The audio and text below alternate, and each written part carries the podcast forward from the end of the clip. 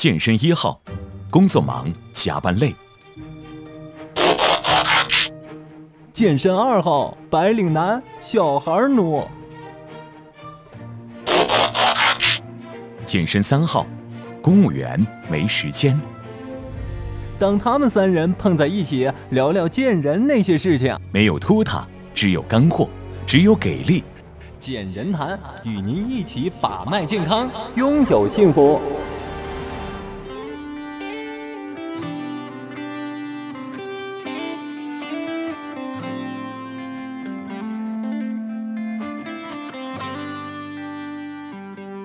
最近一段时间呢，我们在网络上面看到了一条新闻，是一个不太长的一一个一个视频，是来自于著名的歌手杨坤。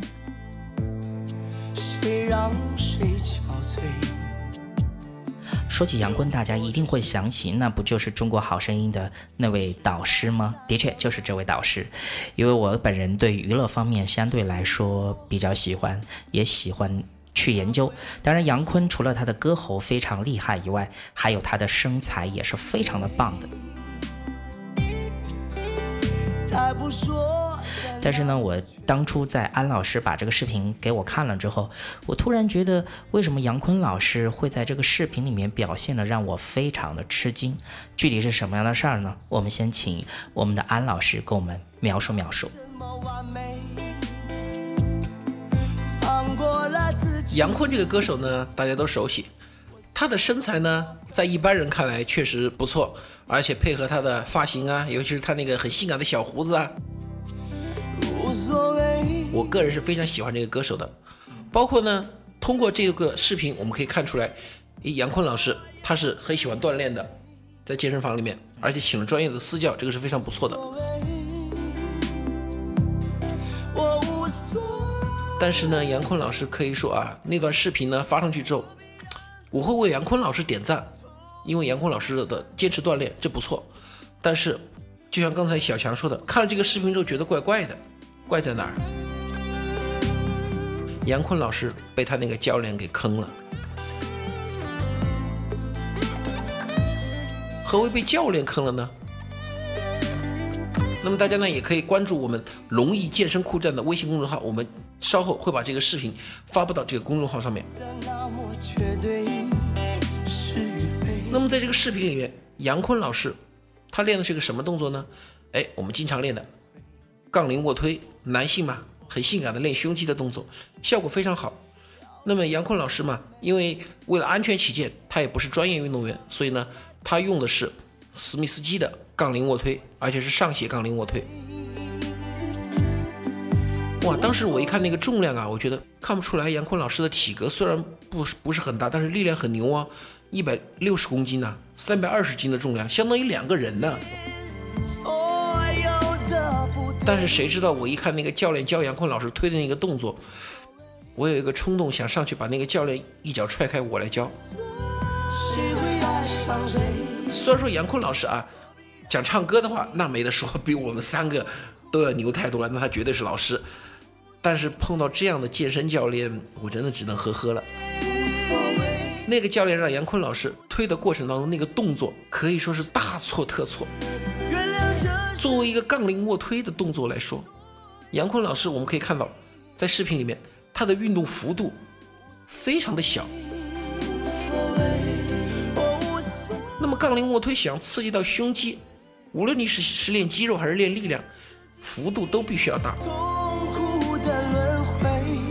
原则上来说，杠铃卧推，杠铃要下降到贴着胸部，或者说离胸部两三厘米的地方。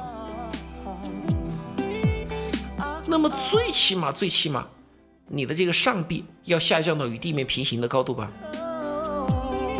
可惜的是，从视频里面杨坤老师哪一点都没做到，他的杠铃仅仅是下降了大概不到十厘米，就又推起来了。虽然推的次数也比较多，但是对于胸肌的刺激非常的差劲。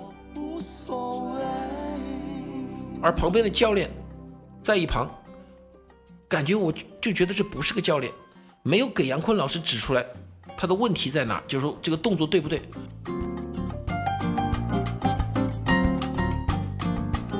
可能我觉得这个教练自己都不知道这个动作是怎么搞的，只是在旁边说啊爽不爽，练得过不过瘾。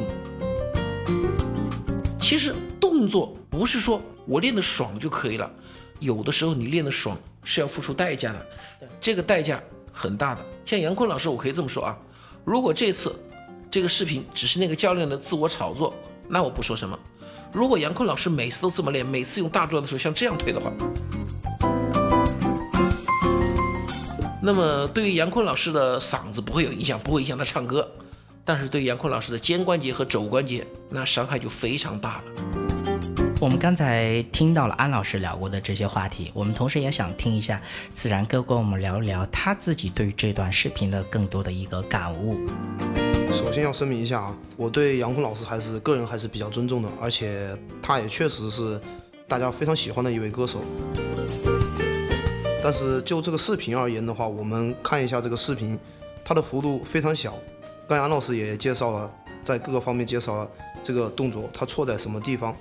但是我觉得，作为一个普通的健身爱好者，或者是一个普通的普通的训练者，我们需要用更好的方法去练习。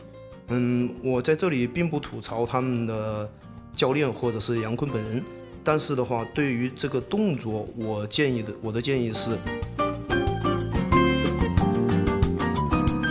还是要按照正确的方式，比如说我们在每一次运动的时候，一定要记住自己的目的何在，这样的话才能练好我们自己的身体。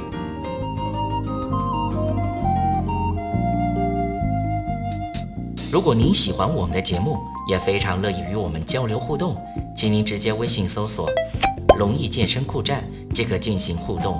此外，在今日头条、天天快讯、百度百家等自媒体，您也可以同步搜索“健人谈”，收看最新最快的资讯。健人谈音频节目每周六二十一点在蜻蜓 FM、喜马拉雅准时上线，欢迎您的期待与关注。